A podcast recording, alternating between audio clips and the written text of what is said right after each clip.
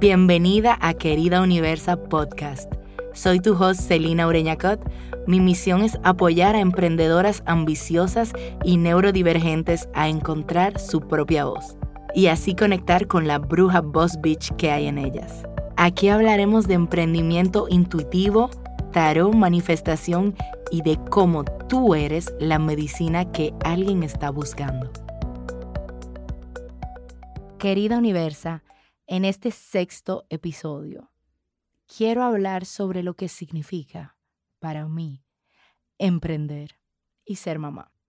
Y para darte un poco más de contexto, yo soy mamá de una niña de cuatro años justo cuando estoy grabando este episodio. También tengo muchas amigas mamás. He sido mentora de madres emprendedoras. Así que hay muchas formas de vivir esto. Y hoy vengo a contarte pues una versión de esto. Y la verdad es que hay días que emprender y ser mamá parece la contradicción más grande del mundo. Y otros días, pues como que todo cobra sentido, hace un clic en tu cabeza y te dices como que, oh yes, así es. Hay momentos donde tú necesitas tus espacios para llevar ciertas ideas a cabo, desarrollarlas. Y si no tienes un sistema de apoyo, alguien que pueda atender a tu cría, pues todo se complica aún más. Claro, los niños van creciendo y se puede volver más fácil con ciertos sistemas.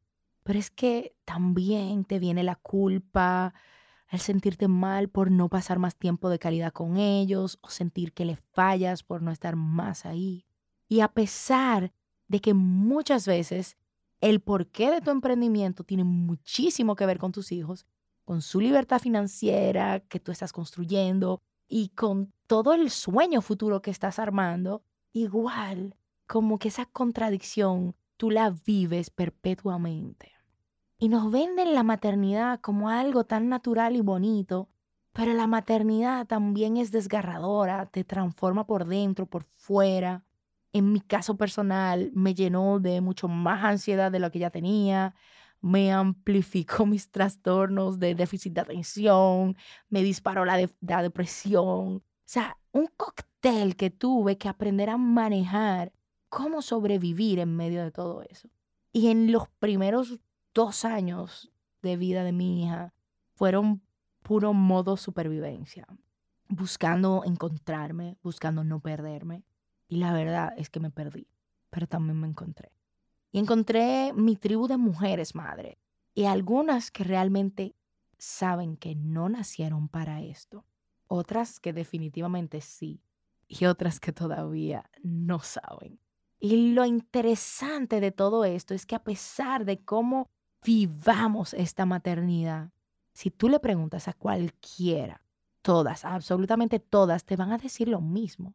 Yo amo a esa criatura, yo amo a mi hijo, mi hija, yo daría la vida por él, por ella, por ella. O sea, esa es la respuesta que te van a dar, porque es que el amor no tiene nada que ver.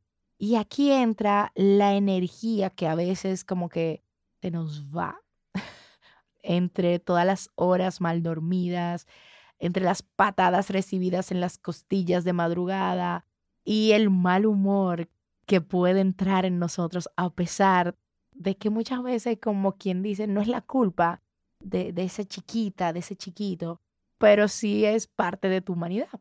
Porque a veces tú lo que más necesitas es como que un espacio tuyo para respirar, para soltar. A veces tu cuerpo grita, necesito una noche de chicas, de amigas, de tragos, de conversaciones de adultas sin censura. Y ser madre, siento que cuando uno cruza como ese umbral, cambia la mirada que tú tienes sobre las otras madres apreciarlas de otra manera fue todo un regalo.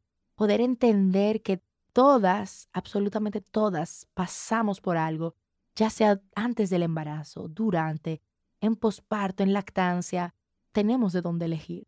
Pero en algún momento hemos tenido que vivir ciertas situaciones complejas que tienen que ver con la maternidad. Entonces, si tú le agregas un emprendimiento, es mucho más divertido aún, ¿o no? Y, todo este proceso hace que uno pueda entender a esa madre que sonríe, a la que llora, a la que ya no sabe qué hacer porque el muchacho está gritando a todo pulmón, porque le diste algo que pidió, pero que al final no quería, y ya tú ni sabes, pero tú sí estás clara que el drama a veces como que no es proporcional al hecho en ese momento. Y cuando tú estás viviendo esas realidades, cuando tú te desvives por otro ser humano y al mismo tiempo quieres ser una mujer independiente, emprendedora, que va por la vida lográndolo todo, esta vaina no es fácil, no es divertida y hay días que son muy intensos y hay días que tú quisieras realmente apartarte de todo y la verdad es que es como imposible muchas veces y para la mayoría no hay forma. Entonces, en todo este proceso es súper importante cómo tú logras organizar tu tiempo, tus espacios, tu energía.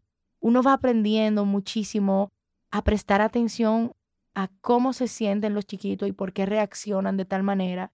Y creo que en ese proceso de, estar atenta a esas necesidades, no debemos olvidarnos de las nuestras, no debemos olvidarnos de beber agua, de, de tomarnos un espacio aunque sea yendo al baño, de, de buscar ese respiro entre tantas acciones, actividades de ese día a día.